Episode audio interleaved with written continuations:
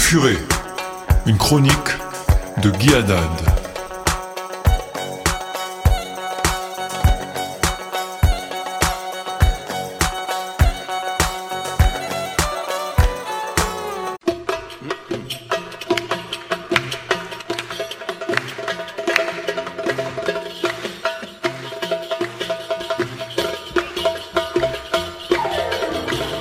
Bonjour à tous, Shavuatov et Yahuana.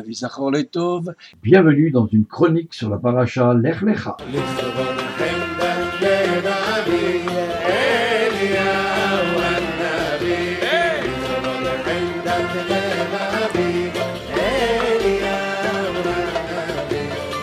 Et ces merveilleuses paroles de Torah nous sont rapportées par le grand grave qui est Lord aussi en Angleterre, Jonathan Sachs. Je vais essayer d'être le plus fidèle possible à ses idées.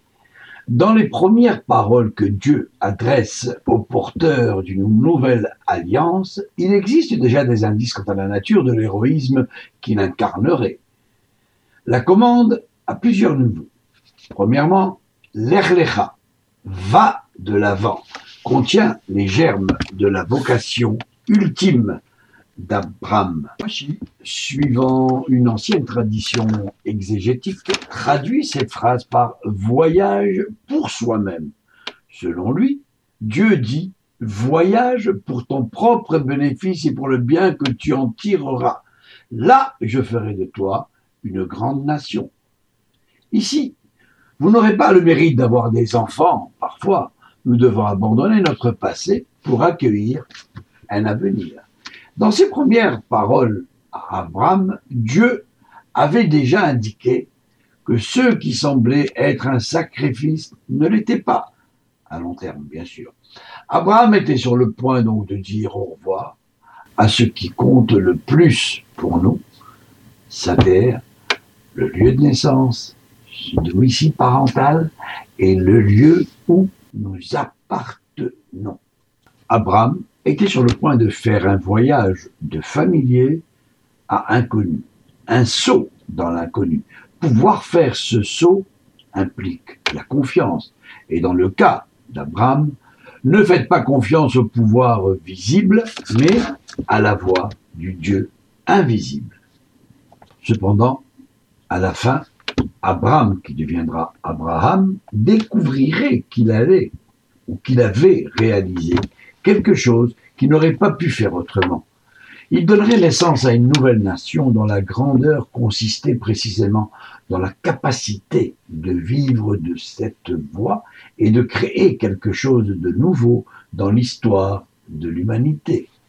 Allez-y vous-même, croyez en ce que vous pouvez devenir.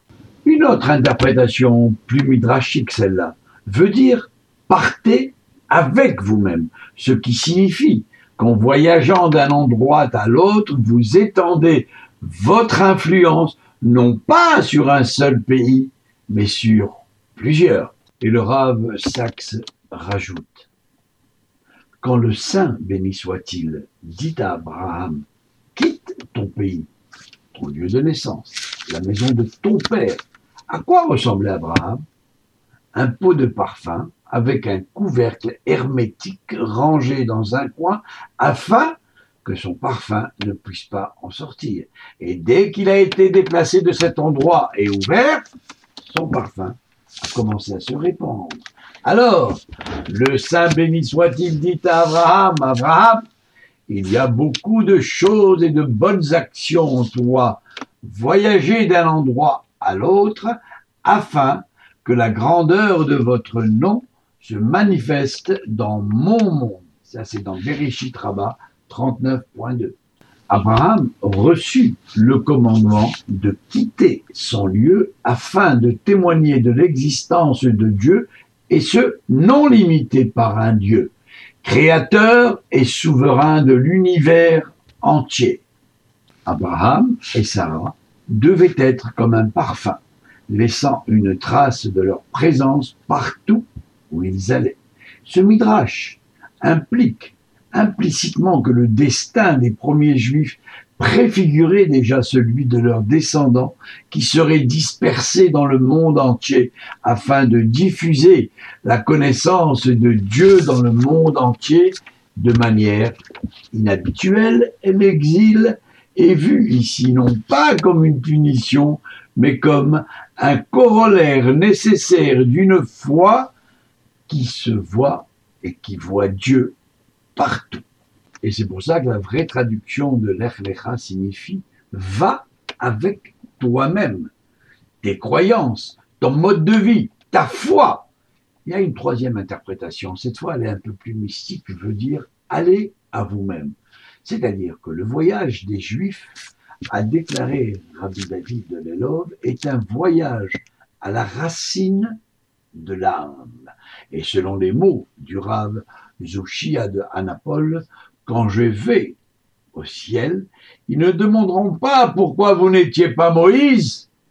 Ils vont me demander, Zouchia, pourquoi tu n'étais pas Zouchia On demandait à Abraham d'abandonner tout ce qui fait de nous quelqu'un d'autre, car ce n'est qu'en prenant un long chemin et un long et solitaire voyage que nous découvrons qui nous sommes vraiment. Allez à vous-même, l'air, les rats. Mais il existe cependant une quatrième interprétation. Vas-y toi-même. Seule une personne disposée à rester seule, singulière et unique peut adorer Dieu seul, qui lui aussi est singulier et unique. Seul celui qui est capable de laisser derrière lui les sources naturelles d'identité, le foyer, la famille, la culture, la société, peut rencontrer Dieu qui se tient au-dessus et au-delà de la nature. Un voyage en fait dans l'inconnu est l'une des plus grandes expressions possibles de la liberté. Dieu voulut qu'Abraham et ses enfants soient un exemple vivant de ce qu'est de servir le Dieu de la liberté dans la liberté et pour le bien de la liberté. L'Erlecha signifie laisser derrière vous tout ce qui rend les êtres humains prévisibles, non libres et déterminés. Donc, laissez derrière vous les forces sociales, les pressions familiales, les circonstances de votre naissance. Et les enfants d'Ibrahim ont été convoqués pour être le peuple qui a défié les lois de la nature parce qu'ils ont refusé de se définir comme les produits de la nature. cela ne veut pas dire que les forces économiques, biologiques ou psychologiques n'ont aucun rôle à jouer dans le comportement humain. Il faut, mais avec suffisamment d'imagination, de détermination, de discipline et de courage, nous pouvons les surmonter. Et Abraham l'a fait. Ainsi, la plupart du temps, ses enfants aussi l'ont fait. Ceux qui vivent dans les lois de l'histoire sont soumis aux lois de l'histoire. Tout ce qui est naturel, dit Maïmonide, est sujet à la désintégration et au déclin. C'est ce qui est arrivé à pratiquement toutes les civilisations apparues sur la scène mondiale. Abraham, cependant, allait devenir le père d'un Am Olam, un peuple éternel qui ne voudrait ni s'affaiblir, ni décliner, un peuple disposé à se tenir en dehors des lois naturelles. Pour les autres nations, ce qui est inné, la terre, la maison, la famille, dans le judaïsme sont des sujets de commandement religieux. Ils doivent être recherchés, il implique un voyage. Ils ne sont pas donnés au départ et ils ne peuvent pas être pris pour acquis.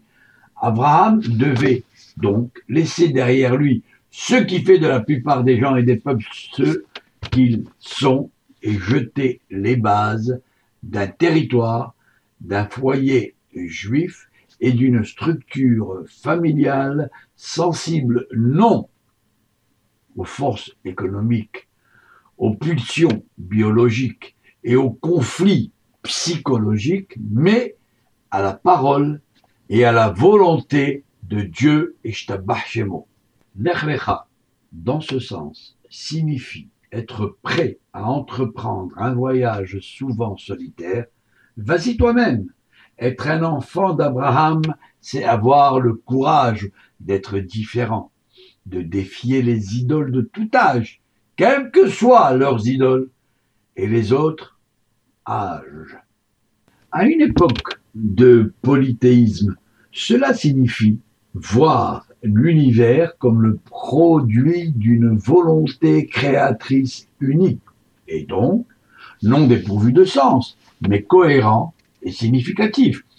À l'ère de l'esclavage, cela signifiait refuser d'accepter le statu quo au nom de Dieu, mais le contester au nom de Dieu.